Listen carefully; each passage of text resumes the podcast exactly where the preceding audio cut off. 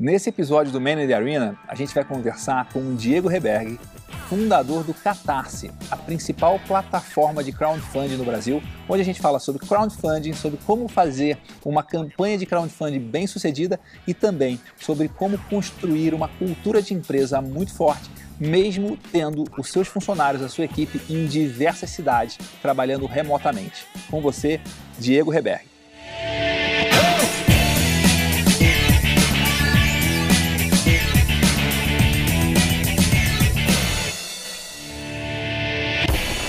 Diego, obrigado por você estar aqui. Prazer ter você com a gente. É, conta um pouco da sua experiência antes de você começar o Catarse profissional, né? E até conta um pouco do seu atual cargo lá, que é um cargo diferente e não muito comum. Né? Muito obrigado pelo convite primeiro.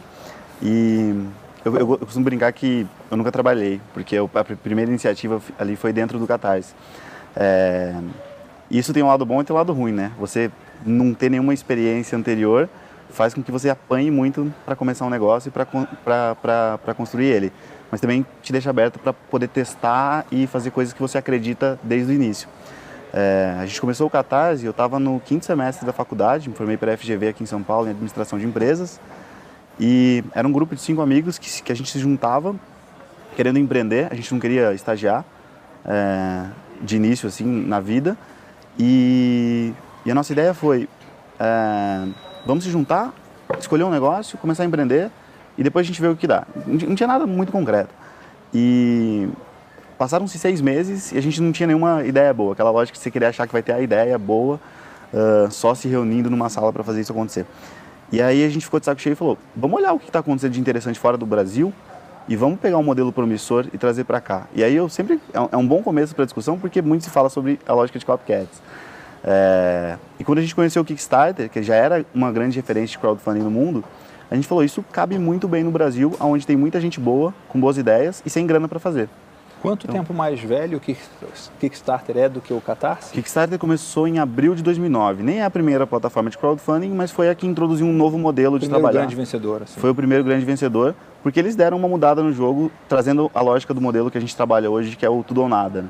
Que você precisa fazer uma arrecadação, mas só se você conseguir aquilo que você pediu, você consegue uh, o financiamento. Porque tem coisas de psicologia envolvida, de Isso. comportamento, de viralidade, né? É, o crowdfunding nesse modelo ele vira um jogo, então tanto quem precisa do recurso como quem está lá para colaborar acaba sendo uma, tendo que ter um papel ativo para garantir, né? Se eu quero sucesso daquele projeto, eu preciso ajudar a divulgar ele para eu ter o meu produto, para a causa que eu acredito poder uh, ser financiada. Aí a gente viu esse modelo lá fora é, tentou organizar a nossa equipe para tirar esse projeto do papel, só que a gente não entendia nada de programação, não entendia nada de contabilidade, não entendia nada de, de advocacia e a faculdade não ajudava muito para isso.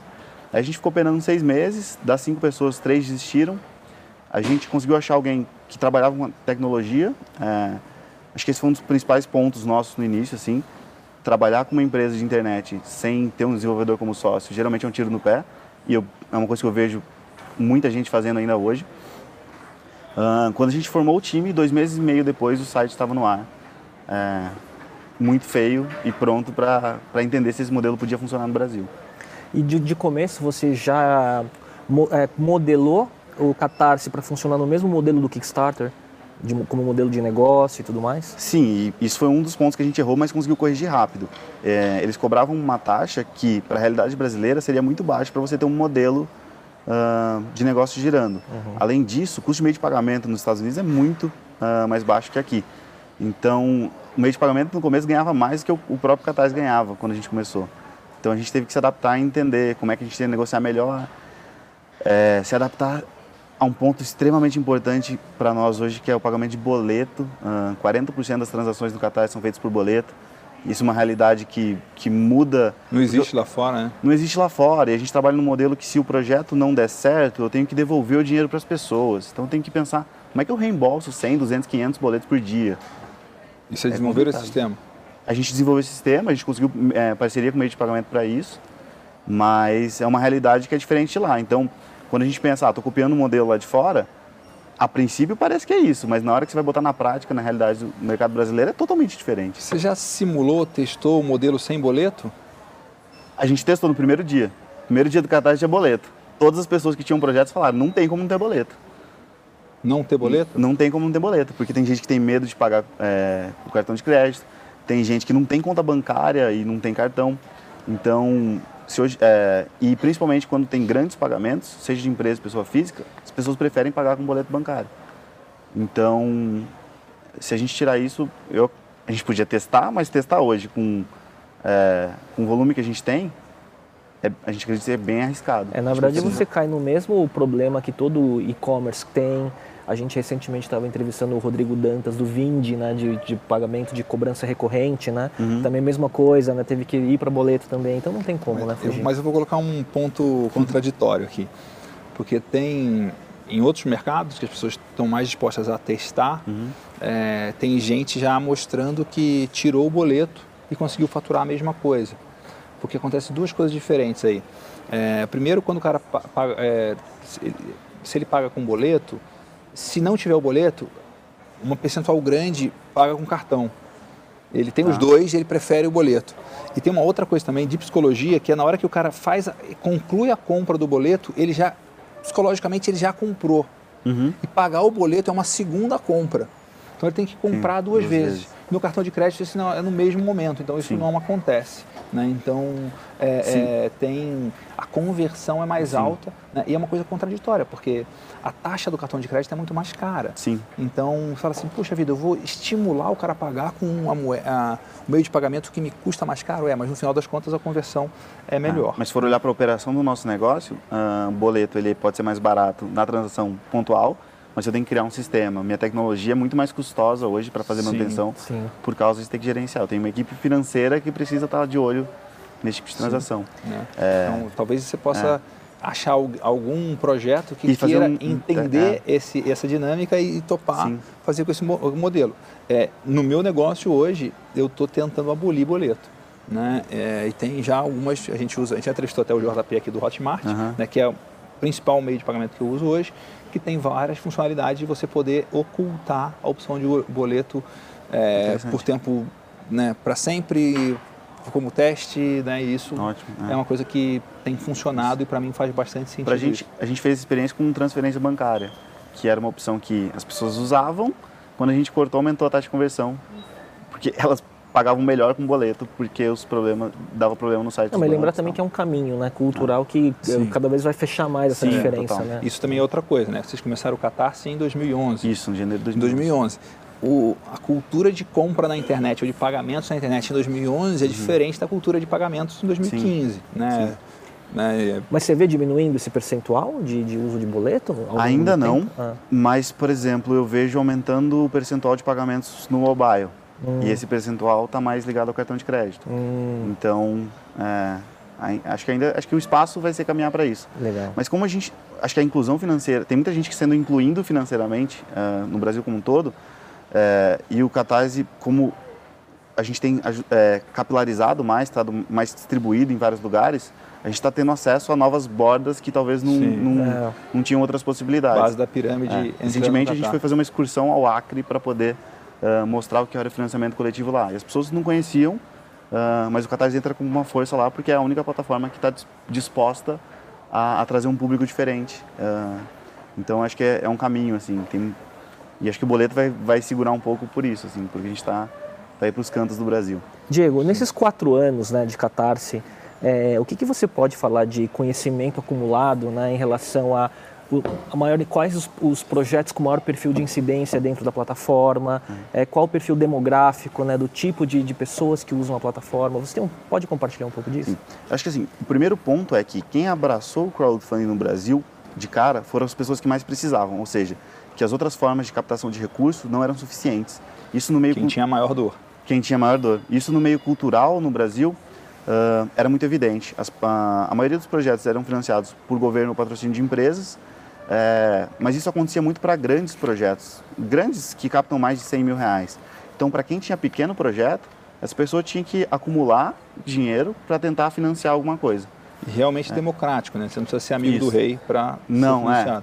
E acho que essa é uma das coisas muito positivas do crowdfunding. Às vezes você precisa de 100 pessoas, 50, 100, 200 pessoas para tirar um projeto do papel. Você vai vender para uma empresa, ela não, ela não quer algo que atinge 200 pessoas. Ela quer algo que atinge um grande público. Então, no o mercado cultural foi a primeira grande força. é, em destaque projetos de música, é, que era quem tinha essa dor, acho que talvez foi mais forte, e hoje ainda é a categoria que teve mais projetos Que deve ter mais fãs também, né? Isso, é um modelo fácil. Se eu comparar, por exemplo. E o cara música... compra um CD, né? Tipo, o cara adora uma banda e compra um CD de 20 e poucos reais, sei lá, deve ser um. Sim, modelo... e você consegue engajar assim com. É, para quem der mil reais, você vai cantar no, na casa dele. Na casa dele, no dia, de, sei lá, você pode subir ao palco no show de lançamento para uhum. cantar junto com o teu artista preferido. Ah, tem então, esse tipo de recompensa? É, você começa ah, é legal, a, a pensar. Você... É, as recompensas dos projetos, elas são baseadas uh, desde coisas básicas digitais para não ter custo e você só agradecer as pessoas que colaboraram com o seu projeto, passa por um mundo físico que é de você poder entregar ali o CD, mas é, e chega no lado das experiências que é para você poder engajar aquelas pessoas que, que querem participar de forma mais uh, efetiva do seu trabalho. E... Que legal. Você pode dar algumas, algumas ideias de recompensas legais, mais no sentido de experiências que você já viveu nesses quatro anos aí? Sim, é, tem algumas coisas como, uh, principalmente na área cultural, artística, que você pega, quando o cara ele já é conhecido, no caso do Catarse, por exemplo, o Leone. O Leone foi fazer o CD dele, ele já teve vários CDs, e ele ofereceu o jantar como, como uma das recompensas. Então, se esse cara tem um fã que está muito exposto, fazer o jantar com o seu artista e ainda ajudar ele a fazer o CD dele é, é algo muito forte. Teve um projeto que era mais inusitado, que era um bloco de carnaval do Rio de Janeiro, é, que, era, que fazia homenagem ao Vando. Então, uma das recompensas era uma calcinha assinada pelo Vando. Então, os caras brincaram com a ideia que tem por e trás. bateu do... a meta, né? Oi? Bateu a meta. Bateu a meta. É... E era cara essa calcinha? Acho que eram 100 reais. Ah. É. E é uma brincadeira para usar o que era a imagem daquele artista. Sim, tem toda a é, conexão com é, a experiência e com o que o cara gosta e com a história e tal. Isso. E, mas eu acho que as grandes, é, o grande caso de recompensa, que já até trazendo para que, que, que, grandes cases existiram no Catarse, uh, foi um projeto que pediu 50 mil reais e captou 600 mil. Foi o grande case de produto uh, captado no crowdfunding, que a recompensa era o próprio produto, que era como se fosse um Lego para artistas, é, artistas não, arquitetos e engenheiros uh, fazerem estruturas. Então, eu quero montar uma ponte e ver se uh, com determinado vento ou empurrando ela, ela vai se sustentar. É, foi o grande case de projeto que a gente já teve no Catarse e, e é uma forma de você bolar boas recompensas, fazer um produto muito interessante que as pessoas estão interessadas em ter aquilo ali na casa delas. Você falou assim do, do da, das coisas interessantes que você já viu, de, de, de curiosidades, né, de, de recompensa e tudo mais. Agora, quais são as campanhas, quais, quais foram os projetos mais bem sucedidos até hoje? Então, esse foi o, o grande caso. É, e ele entra num ponto importante que no Brasil, no crowdfunding, como eu estava falando, tem muita força na cultura, mas ainda tem pouca força no meio de tecnologia, produto. É, acho que ainda tem um, um, espaço muito grande. Então, esse foi o, o, o grande caso do Catarse. É, a lógica era, o cara passou dois anos tentando é, investimento privado, é, privado e do governo, não conseguiu, tinha uma ideia, experimentou, em três dias ele tinha captado 150 mil que ele precisou e nos uh, 40 e poucos dias de campanha ele captou 600 mil reais uh, para fazer a empresa sem precisar ter nenhum tipo de investidor e uh, com uma certeza de que ele tinha um público já e clientes uh, a fim de, de apoiar o projeto dele. Depois desse foi na área cultural e de projetos de música, teve uma banda, a banda Dead Fish, fez o sétimo CD delas com a gente, com a gente captou 260 mil reais. Uh, e teve um jogo de uma galera que fazia um videocast, faz um videocast, os irmãos Castro, é, eles resolveram. O videocast dele brincava com a ideia de pegar um Super Mario World e fazer um, um, uma paródia em cima, cantando. E eles já tinham quatro vídeos, todos com mais de um milhão de views. E a ideia deles, as pessoas pediam, façam um jogo. E eles resolveram fazer no financiamento coletivo. Foi o projeto no Catarse que teve mais apoiadores, foram mais de 6 mil pessoas. Nossa. Nossa. E, e aí eles estão para lançar o jogo agora com um baita sucesso. E já isso, esse jogo, por exemplo, começou a trazer, atrair a atenção de novos Uh, criadores de jogos. Criadores de jogos. Isso é um, é um ponto muito forte no, no crowdfunding, assim, porque uh, as pessoas que já têm uma base de confiança e resolvem colocar um projeto, elas acabam emprestando essa confiança para muito mais gente. É isso que eu ia perguntar. Esse... O primeiro círculo, né? Isso. Do, do, do, do, contato de primeiro grau com quem criou o projeto. Isso, é isso? isso, isso, isso vale para duas instâncias. Uma para um projeto poder fazer a própria captação então, quem vai apoiar meu projeto, a princípio, é a minha primeira rede, Isso. depois as pessoas que estão em contato com aquela rede, Isso. e aquilo ali vai para o público geral, uh, que a gente fala que é a terceira rede, que não é todo projeto que consegue alcançar, mas quando um projeto é muito bom, você consegue jogar o projeto na mídia e, e atrair Isso. novas pessoas. Uh, uma coisa de errado que muita gente faz é, no primeiro dia de campanha, tentar sair na mídia. Isso não dá certo porque se tem zero reais num projeto que está pedindo 100 mil, eu posso até ter achado legal, mas por que, que ninguém colaborou é, com é, ele? É um cavalo que tá, tá perdendo a corrida. Você está é. muito distante né, da, da zona de influência para ser tocado, né? É, pra, é a lógica das filas de, de é. qualquer lugar. Sim. Quanto mais gente tem, mais gente atrai. Sim, prova social, é. né? Sim. Isso. Então, esse, esse é um dos pontos chaves assim, do modelo, mas ele também vale para o próprio círculo de realizadores. Então, eu sou um artista que resolvo apostar no crowdfunding como uma forma de tirar meu projeto do papel. É, tem gente na minha rede que acha uma ideia legal, mas fica com o pé atrás. Acha que Se isso um... nunca vai dar certo. Isso. É.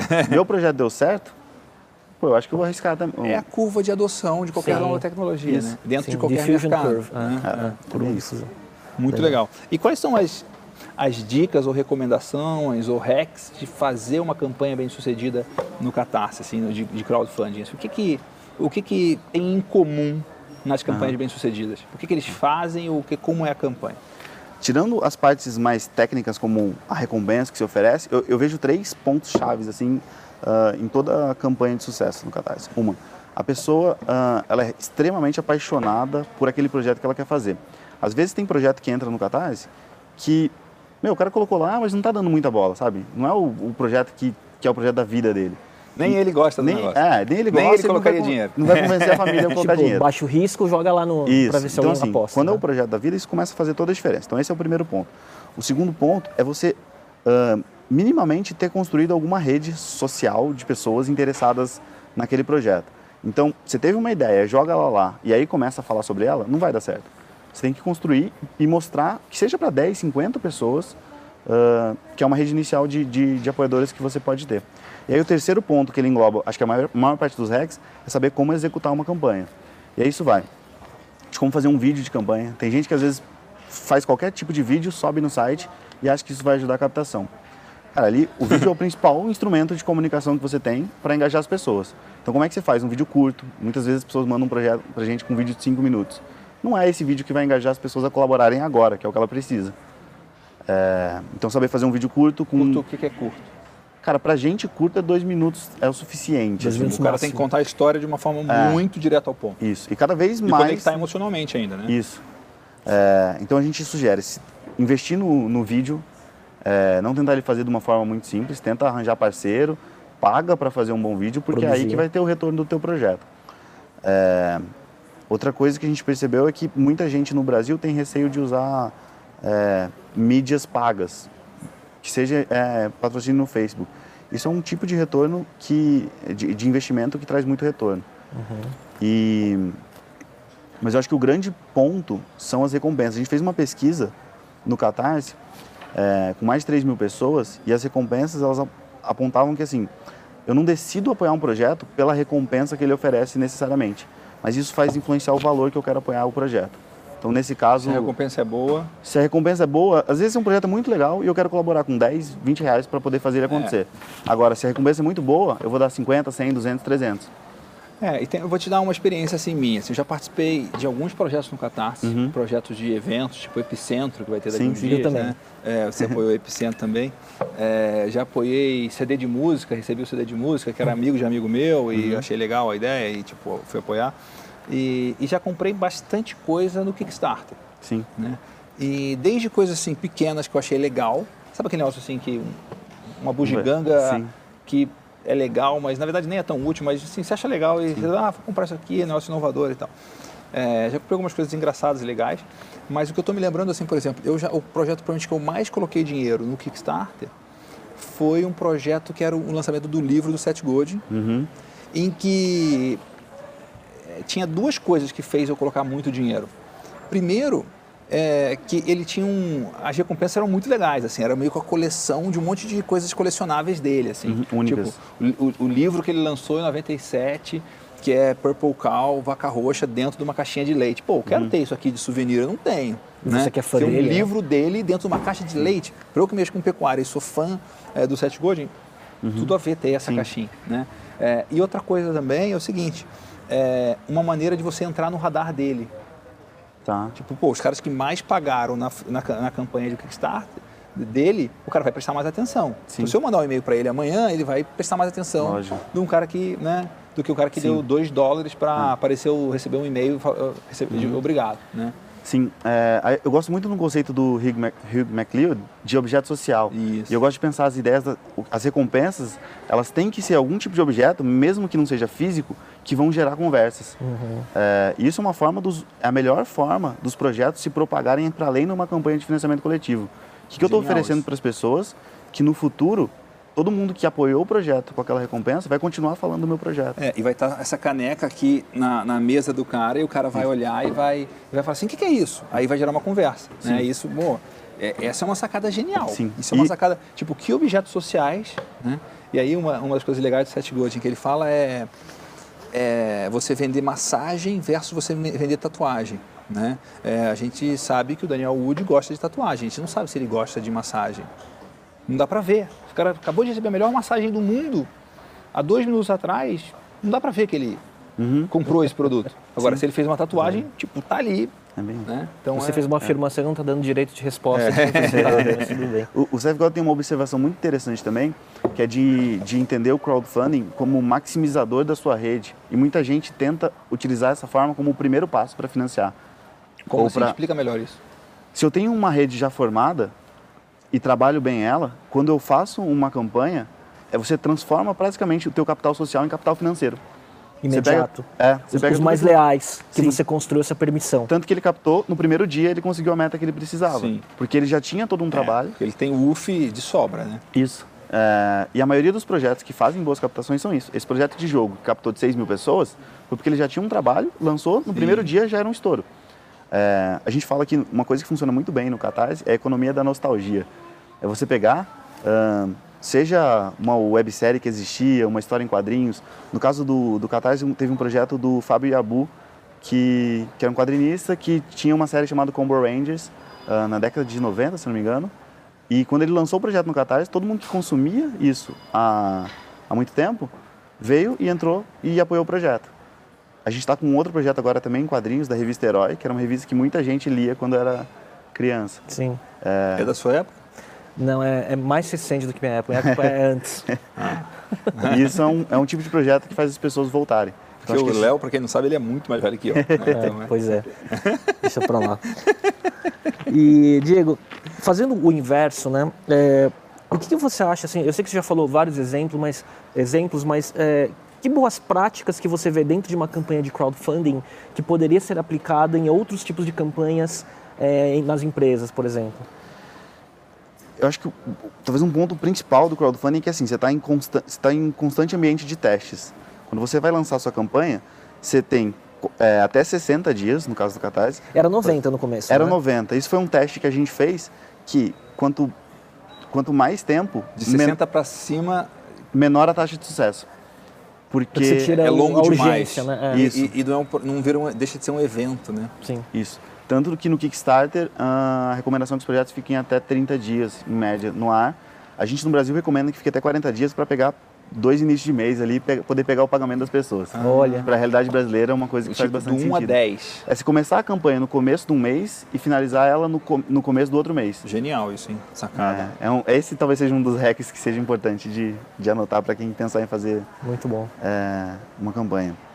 E eu acho que como você está em, em constante teste, então ali você, do, do- do primeiro dia você tem que observar que tipo de divulgação você fez e que retorno aquilo te- teve. É, então eu acho que esse- isso nas empresas, eu acho que tem muita empresa que você faz uma ação e você não está acompanhando dia a dia o que, que aquela ação traz de retorno. Então acho que esse é um ponto é, importante. Ahn, eu acho que a questão da, das recompensas ela tem um ponto muito forte que é como é que eu posso investir? Muita gente não quer fazer recompensas que você tem que gastar dinheiro para produzir, mesmo que seja uma coisa básica, como uma, um adesivo, uma camiseta.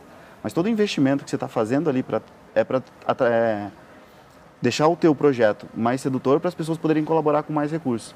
Então como é que você às vezes você pega pequenos pontos que eles têm um valor agregado muito mais alto para conseguir impactar Por exemplo. no caso do Catarse, É. o que acontece? São coisas básicas. Às vezes tem um projeto que ele tem um engajamento de uma causa social muito forte. Ah, no Catarse tem muitos projetos que eles trabalham com, com a temática do feminismo, por exemplo. Se você tem uma campanha uh, engajada nessa temática e faz uma camiseta para as pessoas ajudarem a, a, a vestir aquele Câncer movimento. De mama, né? É. Falamos com o Belino, Belino. aqui já. Né? É, e você, você faz com que a arrecadação do teu projeto seja muito maior. E você está fazendo um objeto social. Isso. E as pessoas estão dispostas a pagar muito mais do que vale aquela camiseta. Porque na verdade ela não está pagando pela camiseta. Está falando pela causa. É, né? ela está pagando ela tá pela pagando causa. Para ter uma, um, um, um, equipamento que dá para ela falar sobre a causa sem falar sobre a causa. Sim, sim. é muito E bom. o adesivo é uma tatuagem. É, é, muito bom. Para o seu carro. Isso. E é muito barato de se fazer. As pessoas, você podia deixar, não ter nada, ela queria pagar 10, 20 reais para apoiar teu projeto. Às vezes com adesivo você consegue converter isso em 30, 40, dependendo da capacidade do seu público. Mas é, são pequenas coisas que fazem bastante diferença. Muito interessante. E, e mais assim ainda no lançamento de produto. Você tem uma experiência de ver os primeiros lançamentos de uma série de projetos. Sim. Que recomendações ou dicas você daria para empresários, empreendedores que querem lançar negócios, lançar produtos, lançar ideias? Coisas que você aprendeu nisso que dá para aplicar em outros... Né? Além dessas que você falou, assim, tem alguma coisa que você pode compartilhar aí? É, eu acho que no, no crowdfunding para lançamento de produto, o que a gente mais aprendeu foi que uh, acho que esse ponto que eu falei, assim, tem que trabalhar, traba conseguir trabalhar uma rede de pessoas interessadas uh, inicialmente. É, eu acho que às vezes as pessoas muito pensam assim, ah, meu produto é fantástico e só por isso eu tenho que lançar ele no mercado. É, mas sem ter os parceiros necessários para conseguir divulgar isso e alavancar. Eu acho que esse, talvez esse seja um dos pontos que, que tenha dado certo. Eu fico sempre pensando nesse projeto do Mola, que foi o grande destaque de projeto no Catarse, que ele trabalhou por alguns meses falando sobre o projeto dele e apresentando a campanha de crowdfunding, e se ele não tivesse feito isso e ter só lançado, talvez seria assim, ah, talvez seja um brasileiro aí que está querendo inovar alguma coisa. Mas como ele mostrou... Criou uma antecipação. É, eu acho que esse é um, talvez esse seja o um ponto relevante. Ele mostrou o que Show ele ia fazer é. É, antes, de, antes de lançar a captação. E eu acho que muitos empreendedores têm medo de mostrar e falar o que eles estão fazendo. Ah, mostrar no, a ideia, né? Mostrar a ideia. E no final, assim, meu, Outras pessoas podiam tentar copiar ali, mas o cara tinha dois anos de trabalho, pesquisa, e era ele quem ia fazer esse produto. Então, e eu acho que isso é, ali um pouco com a história do Catarse. A gente, dois meses e meio antes de lançar Catarse, a gente criou um blog para falar, ó, oh, a gente vai lançar uma plataforma de crowdfunding. Não tinha nem nome. A gente falou que ia fazer. E tinha mais gente fazendo no Brasil. Duas coisas aconteceram. Algumas vieram pedir ajuda sobre alguns pontos que a gente estava uh, levantando, sobre como é que a gente ia lidar com o meio de pagamento a gente criou uma força para falar que a nossa marca seria relevante, porque a gente Você virou autoridade, né? Isso. Uh, e outro ponto, teve gente que desistiu de fazer porque viu que a gente estava mais avançado. Ah, vocês vão, já, esses caras já ganharam a corrida, não ah, vou nem entrar. Sim, sim, sim. Então acho que é, aí tem um caminho de fazer, é, mostrar. Você matou no falar. ninho o negócio. Isso. Diego, é, a gente tem hoje dois modelos né, de, de crowdfunding né, no, no, mercado, basicamente. Né? Um é o crowdfunding por si só, né, de pessoas apoiando um produto, enfim. E você tem o equity crowdfunding, que é você ter participação num negócio. Então, uhum. no primeiro modelo você tem lá fora Kickstarter, Indiegogo, tem vocês aqui, né? Uhum. E no segundo modelo a gente tem Angel List lá fora, tem um Brota aqui no Brasil, né? Uhum. Qual que é a diferença nos dois modelos e como enquadrar um projeto é, dentro de... Qual que é a vantagem de cada um deles? A, a base para explicar é que dos dois modelos é que no crowdfunding como a gente opera, ele é ou uma doação ou uma recompensa, na verdade. Então você tem uma troca que não é financeira daquele projeto. No crowdfunding com equity você vai acabar comprando uma pequena parte da, da empresa. Uh, a maioria dos projetos que tem uma causa muito forte, projetos sociais, projetos de música, projetos culturais, eles vão se adequar melhor no modelo de crowdfunding como recompensa, que você vai engajar um público interessado em apoiar aqueles projetos, até porque o próprio projeto que está desenvolvendo, não necessariamente ele vai trazer um retorno financeiro para alguém depois, você pode estar só querendo fazer algo muito pontual. Uh, o crowdfunding com equity, ele vai funcionar para... Eu acho que funciona muito bem para empresas que vão trabalhar com business to business. Crowdfunding, uh, da forma como a gente opera, se você tentar fazer um projeto que é para uma outra empresa, você vai precisar de empresas que apoiem aquele projeto uhum. e não uhum. pessoas. Então, Acho que esse é um, é um, é um diferencial.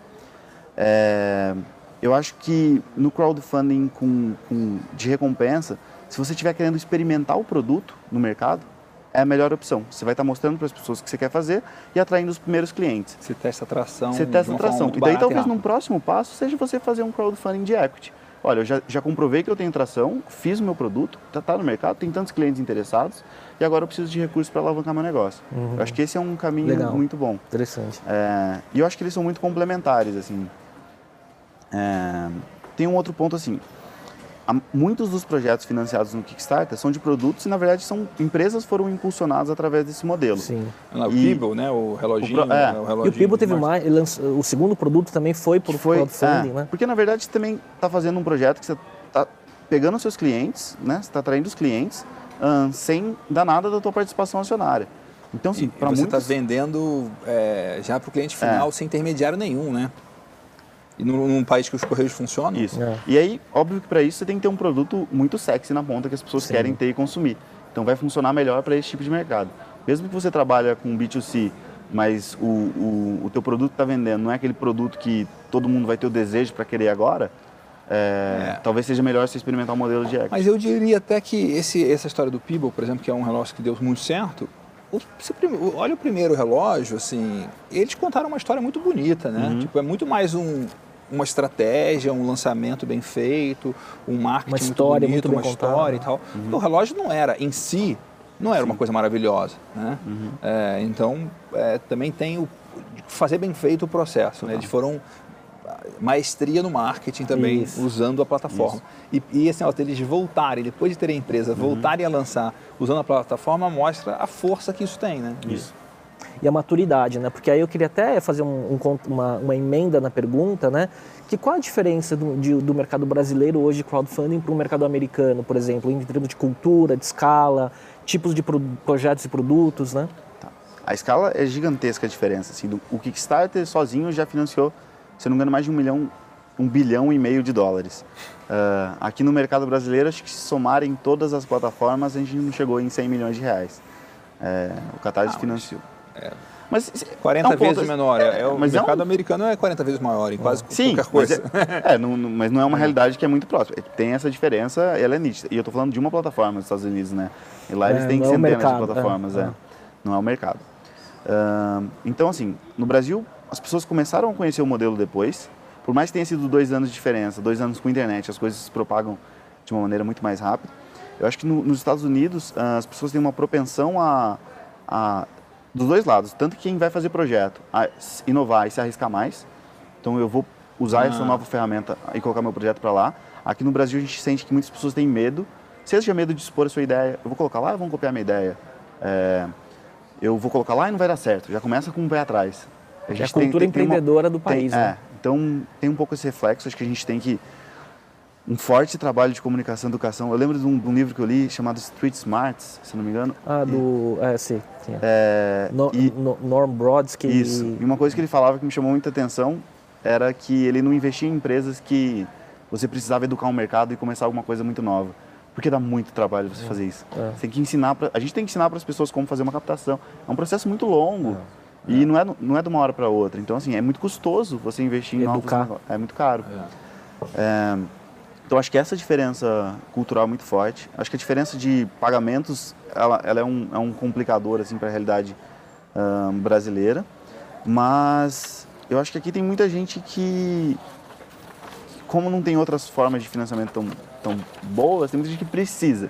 Então ela entra um pouco assim, no, até o crowdfunding, no, mes, no, no mesmo lado do empreendedorismo, dá fazer o crowdfunding por necessidade Sim. e o crowdfunding por oportunidade. Acho que o nosso desafio é cada vez mais as pessoas entenderem o crowdfunding como oportunidade. Sim. Que não é só por uma captação de recursos, é, é, uma baita estratégia de marketing, como é que você organiza uma rede de pessoas que vão ser é, advogados de marca, pessoas que vão divulgar teu projeto fortemente. Então, quando as, cada vez mais as pessoas entenderem que, que a dinâmica é muito mais do que só a captação do recurso, quem, tem, quem pensa sobre a recaptação de recursos está pensando de uma maneira limitada, perto do potencial. É um pedacinho do processo, né? E fatalmente vai Sim. dar errado, né? A gente gosta de dizer que, que a ideia do crowdfunding é trabalhar, é, é mais crowd do que funding. O, é, muitas vezes você consegue mais recursos pelas pessoas que estão ali engajadas na sua rede do que pelo dinheiro que você capta. Interessante. Isso é sensacional. E eu tô com uma ideia aqui de um projeto que pode se encaixar nesse modelo aí. E só essa conversa com você que já me deu várias ideias, já anotei um monte Ótimo. de coisa aqui. É, e vai... é importante inspirar as pessoas para. É, tá, tá funcionando. Né? Muito, muito interessante. Um tema que a gente queria conversar com você também, que é que você contasse um pouco da cultura da Catarse, né, da uhum. empresa, de como funciona. Né? Vocês têm né, uma empresa independente, não tem investidor, tem trabalho distribuído, sem escritório. Na verdade, acho que tem até escritório, mas é. Tem gente trabalhando remoto, como que isso funciona e tal? É, a gente começou o Catarse com três pessoas. Eu estando em São Paulo, o Luiz, que é um dos sócios, estava fazendo estágio, é, intercâmbio na Holanda, e o Daniel, que foi o desenvolvedor que começou com a gente, estava é, em Porto Alegre. Então, assim, de cara, a gente já começou uma empresa remota. remota. É, logo que o site foi para o ar, uh, entraram mais duas pessoas que eram do Rio de Janeiro. Então, assim, a gente estava em três, quatro cidades com o site começando. Acho que então, puxado por essa necessidade, que a gente queria ter boas pessoas engajadas no que era crowdfunding para fazer a nossa plataforma acontecer, foi, esse início foi um pouco mais puxado pela necessidade do que por a gente querer fazer trabalho remoto. É, a gente começou a construir uma empresa onde as pessoas poderiam trabalhar de qualquer um dos lugares. Ao longo do tempo, a gente foi vendo que isso era um dos valores e uma força muito grande por trás do Catarse, que era como é que eu, como é que eu trabalho para organizar é, uma empresa onde um diferencial na vida das pessoas de qualidade de vida mesmo, ela poder estar no lugar que ela quer estar. Então, um, o nosso líder de design hoje, ele resolveu alguns anos atrás ir para a Austrália porque ele gostava de surfar e morar lá. E esse é um outro grande desafio, né? A gente tem uma pessoa trabalhando num fuso de 11, 12, 13 horas de diferença. Ele é... trabalha de noite e surfa de dia. Isso, isso. Mas acho que tem um ponto relevante aí. Como é que a gente começou a trabalhar e entender ferramentas para a gente conseguir trabalhar de forma remota? Então a gente vai usar o Slack para poder fazer a conversa. E a gente teve que aprender na marra recentemente que uma bolinha vermelha de alguém te, te chamando no Slack é uma pessoa no teu escritório, se você tivesse escritório, cutucando você o tempo todo. Não é legal, porque isso interrompe o trabalho. Mesmo as, a, as ferramentas que a gente usa de, de gerenciamento de tarefas, de administração, para trabalhar de forma remota, elas são uma forma de você reproduzir teu escritório de maneira virtual. virtual. Então também tem que tomar. A gente começou a aprender que como cuidado, ser produtivo, boas práticas, boas práticas e que tipo de cuidado. Como é que, como é que você... dá uma Fala um pouco das ferramentas que vocês usam. É, fiquei e... interessado nisso é, também. É. Assim, primeiro, só para explicar, né? a gente está hoje em 26 pessoas na equipe que trabalham em 12 cidades diferentes em três países: Brasil, Canadá 26, e Austrália. 12, 3. Isso. Uh, escritórios a gente tem em São Paulo e no Rio. Em São Paulo tem é, mais ou menos nove pessoas. Tem gente que mora, uh, às vezes, na cidade interior e vem para São Paulo. Né? Flutua e no Rio a gente tem uh, seis pessoas. Ele foi em Piracicaba me visitar porque ele está indo trabalhar com uma pessoa que... É tem uma menina que trabalha com a gente que ela é de Piracicaba, ela trabalha umas três semanas lá e uma semana em São Paulo. A gente achou uma pessoa que é Piracicabana para é. organizar, ela organiza os eventos do Catarse, tudo, toda a nossa produção de eventos é ela que organiza. E, e, óbvio, né, a empresa foi, ela, a gente deu um salto de, de equipe esse ano, a gente tinha 15 pessoas no ano passado e passou para 26 agora. É, as ferramentas principais que a gente usa são o Slack para comunicação é, diária na equipe, principalmente pelas integrações que oferece. Então a gente consegue puxar um Google Hangout muito fácil por ali. Isso agiliza muito tempo. Ele é teu hub de colaboração, é, de mensageria. É isso. Uh, e hoje a gente usa o Red Booth, que é um gerenciador de tarefas, acho que de uma empresa australiana. É, a gente já passou por muita coisa também, né? Você passa, passou pelo, passando pelo Trello, a gente tentou usar um tempo o I Done This, que é uma forma de você colocar as Sim. tarefas que você fez e tal que é muito bom, só que aí acho que um dos aprendizados que, que, que, que trabalha com isso tudo é que quando você tem uma empresa de 26 pessoas trabalhando remoto, se a gente resolve adotar uma ferramenta, tem que ter muito claro o que vai ser feito e todo mundo fazendo Sim, aquilo daquela forma aderência como é feito. 100%. É. Então, se você gosta de uma ferramenta, resolve adotar para algumas pessoas, pode ser que não dê certo, pode ser que você está gastando muito tempo e energia para criar. Acho que esse é um, é um dos maiores problemas que você pode ter com um trabalho remoto. E hoje você usa Slack, Red Booth? E... Slack, Red Booth, Google Hangout e Google ah. Drive são a base da empresa. A gente usava muito mais ferramentas e começou a ter que reduzir. Simplificar. Algumas equipes usam ferramentas específicas, né? No, no os devs vão usar Pivotal Tracker, ah. GitHub, lógico. É, mas a base, o corpo onde todo mundo na empresa está, é, são essas ferramentas e... E uma das coisas que a gente ouve muito falar sobre isso é que é muito difícil construir uma cultura forte com trabalho remoto. O que, que você faz para contradizer esse mito? No começo do Catarse, a gente se juntava a cada três meses, toda a equipe, ou, no São, ou em São Paulo, no Rio, para todo mundo se conhecer, olho no olho. Isso é, é um dia, uma tarde, um final de semana? Uma semana. Uma, uma semana. semana. Geralmente a gente tentava associar algum evento que ia ter na cidade também para poder uh, juntar as pessoas trabalhando em alguma coisa específica.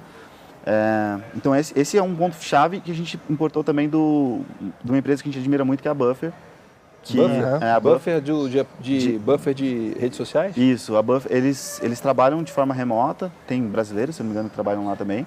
E a cultura Tem deles é brasileiro fantástica. que mora aqui no né? Brasil, que trabalha lá? Eu acho que sim. Ah, legal, hein? E- Ah, eu tô é lembrando, tem um, cara, tem um cara do WordPress que trabalha, no, que, que é do Brasil também. Isso.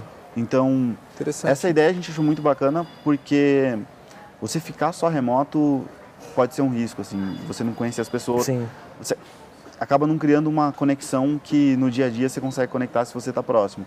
Ah, e também é um ponto importante para não haver um isolamento. Como a gente tem escritório em São Paulo no Rio, essas pessoas acabam ficando mais juntas. Então, E o resto é o. preci- você é, tem- fica tem parecendo a- duas empresas, Você tem né? a primeira classe e segunda classe. Né? Outra coisa que a gente adotou é que as pessoas podem circular no nas cidades brasileiras para trabalhar em conjunto, bancadas pelo Catarse. A gente só não consegue fazer isso hoje ainda pelas duas pessoas que moram fora do Brasil, né? Então, se alguém quiser ir para a Austrália de hoje para amanhã, não, não, não rola.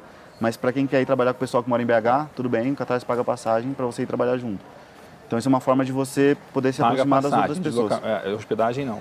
A gente ainda tem um modelo muito colaborativo de que você fica na casa das pessoas que estão trabalhando. Legal, o Catarse hein? ainda é uma tem um, coisa de comunidade, assim. é, né? é um- Família, é, né? É uma família.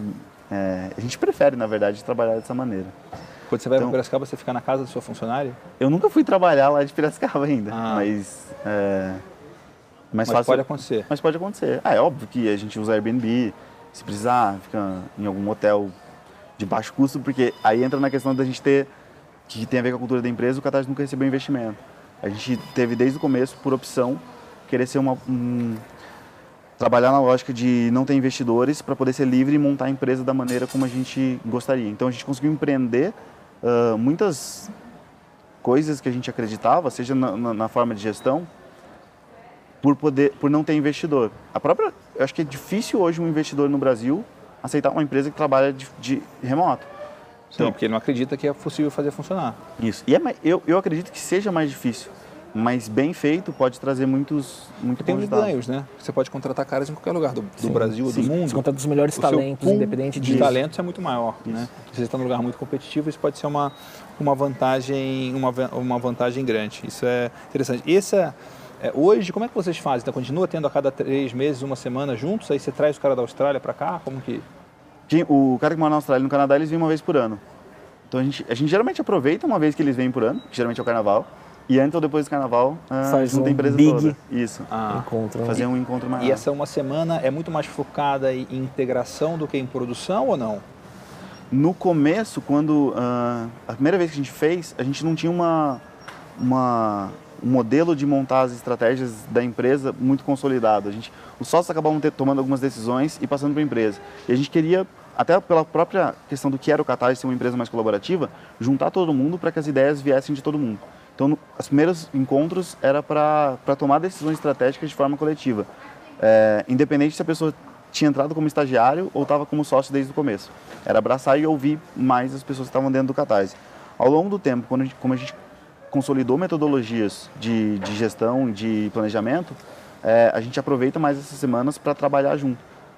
Principalmente porque os desenvolvedores eles não querem ficar em reunião de planejamento a semana É, inteira. Eles legal. querem estar ali para trabalhar.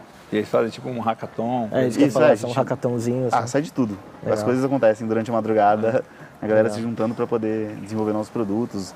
É, é onde, talvez seja o espaço no Catarse onde surgem as mais diferentes novas ideias. E eu acho que esse é um ponto interessante, né? Quando você junta as pessoas, é, você surgem muito mais ideias porque elas não, as ideias não têm horário para surgir, né? A serendipidade Não tem- de só não estar surgem nas presente, reuniões, né? é. As reuniões elas servem para consolidar algum trabalho. É, outra coisa que a gente adotou foi investir um pouco mais em tecnologia. Então, no escritório em São Paulo, a gente tem ah, um computador e uma TV para poder ficar ligada com, com, com outros escritórios, com outras pessoas, quando elas quiserem. Isso faz com que, se alguém tiver, tem uma pessoa que trabalha com a gente em Aracaju, se ela quiser entrar ali e conversar com alguém da equipe, mesmo que seja para falar qualquer coisa, tomando, tá tomando café da manhã, a gente tem um espaço ali para poder conversar. ah, Mas é, é uma webcam que conecta com a é, uma com TV, uma webcam e um computador, é. Que fica ligado o tempo todo. Que fica ligado. É, quando Como alguém se fosse uma passa, é janela como se de uma sala janela. outra. É, Isso. Já vi isso. Então você tem que começar a investir em- um pouco mais em tecnologia mesmo, para poder aproximar ah, as pessoas que estão longe. Diego, é, a gente está chegando nas perguntas clássicas finais da gente, mas antes delas, é, queria que você, o que, que você pode compartilhar dos próximos passos do Catarse? A gente tomou uma bronca recentemente do Yuri de Itaí, que foi que começou um- Que é muito amigo nosso, a gente é, gosta foi, muito dele. e foi uma força. É ele, Yoda- ele é um cara bom de dar bronca, porque ele é um cara O que Yuri- tem coração bom. O Yuri é o Yoda do empreendedorismo. Ele chegou pra gente e falou assim: Tá, mas vocês estão há quatro anos e meio aí e vocês continuam fazendo a mesma coisa? Que, que, que diferente vocês estão fazendo? E assim, para nós foi importante continuar fazendo a mesma coisa porque tem esse passo de construção e educação do mercado. E a gente ainda vai continuar investindo muito nisso. Mas a gente começou a pensar que tipos de. que oportunidades que a gente não enxerga hoje no mercado que trabalham com captação coletiva, uma base tecnológica forte, que a gente pode uh, entrar. Então o Catarse hoje ele tem um foco muito grande em projetos criativos, empreendedores, artísticos, jornalísticos, mas ainda tem algum, alguns, alguns espaços aí, seja para causas mais pessoais, para o universo de ONGs e doação, que é, um, que é onde já tem muito recurso no Brasil. As maiores campanhas de crowdfunding no Brasil são é, Teleton e... É, Criança Esperança. E Criança Esperança. Então, que é onde as pessoas já conhecem o modelo. E talvez você tenha que falar que não precisa ser só pelo telefone, no que você está acostumado e que... É o meio só. É. E você não ganha nada de recompensa. Você não ganha nada, mas as pessoas muito... Mas você ganha a sensação boa de participar. Isso, isso. É, e você pode talvez incluir um modelo de recompensa para algo que é muito tradicional que já é feito hoje, para talvez ter uma arrecadação ainda maior. Acho que os dois lados, então, um, tem, um lado tem muita escala, é. né? E, e, a reputação do meio TV e tudo Sim. mais, né? E o outro tem tecnologia. E falando nisso, vocês já pensaram em fazer alguma coisa, por exemplo, em montar um projeto em parceria com uma, uma TV, fora SBT e Globo, por exemplo, para fazer pra um, fazer alguma coisa tipo um ah, novo Criança Esperança turbinado com hum. coisas de artistas, por exemplo, tecnologia pegar, embarcada, sei lá, né? as 10 bandas mais legais que já passaram uhum. pelo Catarse e fazer, fazer, uma série de músicas para download e, e, recompensas malucas que os caras pudessem doar. Não, não pensamos, mas gostamos da ideia. Fazer com a Bandeirante, por exemplo. Sim. Ou um festival, né? Tipo, é. como se fosse um Rock and Rio. É, um festival bandas, de música né? alternativa. É. Pô, ia ser legal pra caramba. Eu acho que isso é um ponto então. muito forte do Catarse. Além do, de uma marca que para muita gente já tem força e é conhecida, Sem dúvida. a gente tem muito conteúdo, né? A gente tem mais de 2 mil projetos que foram financiados. São 2 mil histórias que elas podem não só servir para inspirar muita gente, mas para poder criar um festival, para poder criar uma mesa, um, sei lá, um festival de quadrinhos. Eu posso criar isso em várias categorias Legal, legal isso que você falou. Nós temos duas, mais de duas mil histórias. É. É. Isso até falando em histórias, é, se eu quiser estudar bons casos de como divulgar e como criar o seu case, como criar o seu projeto, que projeto que você me recomendaria para eu googlar dentro do Catarse e achar o vídeo e assistir o vídeo e que é legal, que conta tá. uma história, que é, que é curto, que conecta, que é... Da, da, área de produto, com certeza o Mola, que foi essa grande captação. Certo. É, um dos projetos que a gente tem mais orgulho, assim, por trabalhar muito bem uma parte social, uh, artística e ambiental, chama Pimp My Carroça. Uhum. E a ideia do projeto era brincar com, com o Pimp My Ride, o programa é, e fazer, fazer um trabalho com catadores de material reciclável. O vídeo é fantástico, é um vídeo feito em stop motion, então ele investiu muito para poder fazer um vídeo que atraísse as pessoas. A história como está contado o vídeo é, é, muito boa, ele tinha recompensas atrativas, tinham até obras de arte do, do, do próprio artista que fez o projeto, então isso era uma maneira de engajar, por exemplo, um público que estava disposto a colaborar com muito mais grana. É, e acho que esse é um, é um grande projeto social. O que mais? Acho que eu podia te passar uma lista gigante de projetos que a gente coloca nas dois, referências. Dois é, são bem legais. Legal. Ótimo, né? É... Diego, podemos ir para a reta Sim, claro. final? Então vamos lá, quatro perguntas a queima-roupa. Então a primeira claro. é o que, que você é, sabe hoje que você gostaria de saber lá no começo? Eu acho que investir em, em treinamento é uma coisa que eu não imaginava no começo. De gente? De gente e de desenhar processo. É uma coisa que quando você está começando a empreender, tudo que você vai ler é só sobre experimentar, fazer coisa nova, mas tudo que você inova e testa e vê que dá certo, é alguma coisa que você vai ter que fazer aquilo ali ser escalável depois. É, e esse processo de desenhar o de desenhar um treinamento, desenhar um processo, entender como é que as coisas vão ser feitas para passar para a equipe que está entrando, eu acho extremamente fundamental. A gente tem que, com 26 pessoas e, e o negócio rodando no dia a dia, é mais difícil você fazer isso. Você tem que gastar muita energia em algo que você poderia ter gastado num momento muito anterior.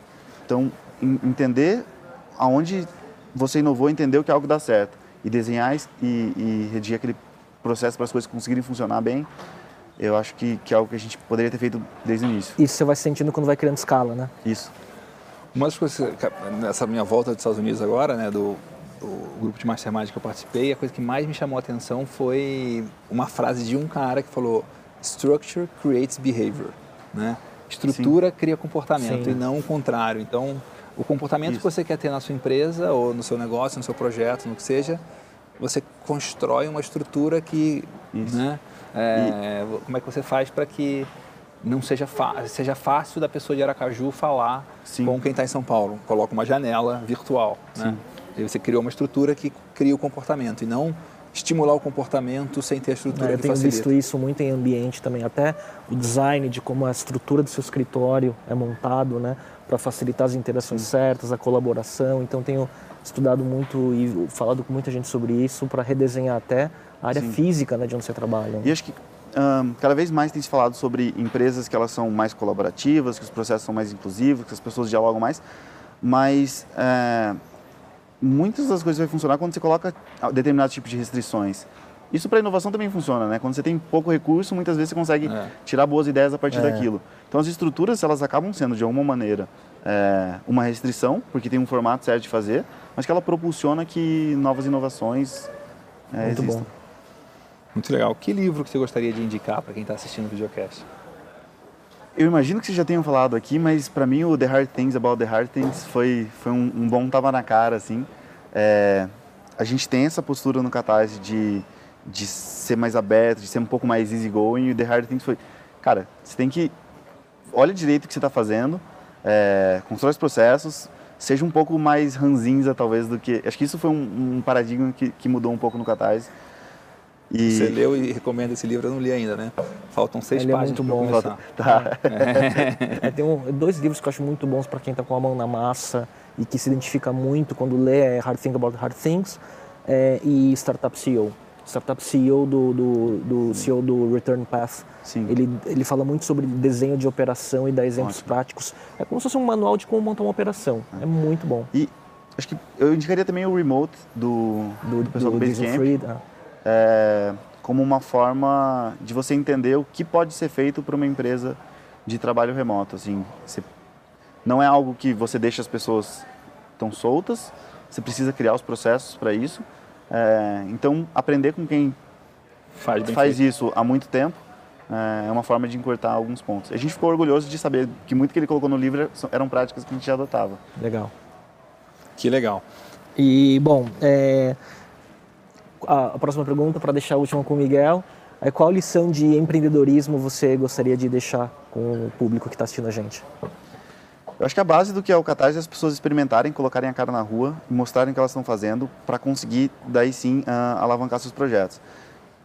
O que eu acho que mais deu certo no início do Catarse, que fez a gente colocar, é, fincar o pé no Brasil, era é, pegar toda a tua energia de querer fazer, executar isso, mas mostrar para as pessoas. Então, não ter vergonha de falar ah, com as pessoas, mostrar sua ideia. É, é impressionante o quanto muitas pessoas estão dispostas a ajudar. Isso não acontece só no começo do Catarse. Hoje, conversando com outros empreendedores que têm mais experiência que a gente no Brasil em vários assuntos, as pessoas podem estar lá, no meio de suas, suas muitas horas de atividade diária, estão dispostas a, a ouvir e ajudar alguém que quer fazer direito. Se você quer fazer, é, não, não, não perde tempo e, e, e deixa essa ideia é, engavetada ou pelo menos escondida. Legal. Acho que esse é o principal ponto. Muito bom. Miguel, Muito legal. Na próxima vou deixar você fazer essa última pergunta, porque ele- pergunta- não, é, não é minha, mas a pergunta é, é, é a clássica do a Miguel. gente gosta de chamar as pessoas para ação, né? O Man in the Arena é fazer, né? Quem está na arena, né? Então é, a gente quer te convidar a fazer um desafio para quem está assistindo o videocast para fazer alguma coisa que minimamente tire ela da zona de conforto e que ela consiga começar a colocar em prática até o final da semana que vem e que de alguma forma você acredita que ela fique melhor como pessoa, como profissional, como empreendedor, é, fazendo isso. Não, acho que um, um desafio que, que, gente- que tem a ver com o nosso universo é para as pessoas entrarem numa plataforma qualquer de crowdfunding, apoiar um projeto e ver alguma causa que ela acredita ah, e tentar ajudar aquela pessoa a que o projeto dela tenha mais sucesso. Eu acho que isso é é algo muito forte, sabe? Já está pronto, já está lá. Você pode entrar hoje, apoiar um projeto e ajudar. Como é E que eu eu- posso ajudar ele a divulgar? E apoiar não só com dinheiro, mas com divulgação, Isso. com É, como é que eu. Meu, eu acredito nessa causa. O que eu posso fazer para a semana que vem essa causa ter captado 5, 10, 20 mil reais a mais? Acho que isso é um, é um grande salto para a pessoa entender o, o poder que ela tem ah, de mais, causar prático, transformações. mais prático do que isso é impossível, É. né? Tá lá, Quantos projetos disponíveis para se apoiar hoje tem? 250. Não tem um cardápio de 250 Tudo. opções no seu menu. Isso, mas tem no Brasil e no mundo, sabe? Então Sim. tem muito mais opções. Sim. É... E às vezes a pessoa fica lá sem fazer nada. Então acho que tá pronto, assim, você não, você não precisa de muito para isso. Diego, então queria agradecer, acho que foi um bate-papo muito bom e assim, parabéns pela iniciativa e porque acho que você deve ter transformado já a vida de muita gente que, que se beneficiou né, da plataforma que você criou junto com a sua equipe e é muito legal ver essa causa por trás de tudo isso. É, uma, um negócio que torna possível né, realizar sonhos e projetos que antes não davam, né? Muito legal. Parabéns pelo trabalho, eu acompanhei desde o início aí, né? E obrigado por ter vindo aqui compartilhar um pouco da sua experiência com o Man in the Arena. Muito obrigado. Vocês inspiraram a gente desde o começo, assim, eu acompanhava muito do que, do que existia no, no, no pequeno grupo de empreendedores, empreendedores publicizando mais é, o trabalho de vocês, então foi muito importante para a gente. Eu queria agradecer, é um orgulho estar aqui. Obrigado. Legal, obrigado.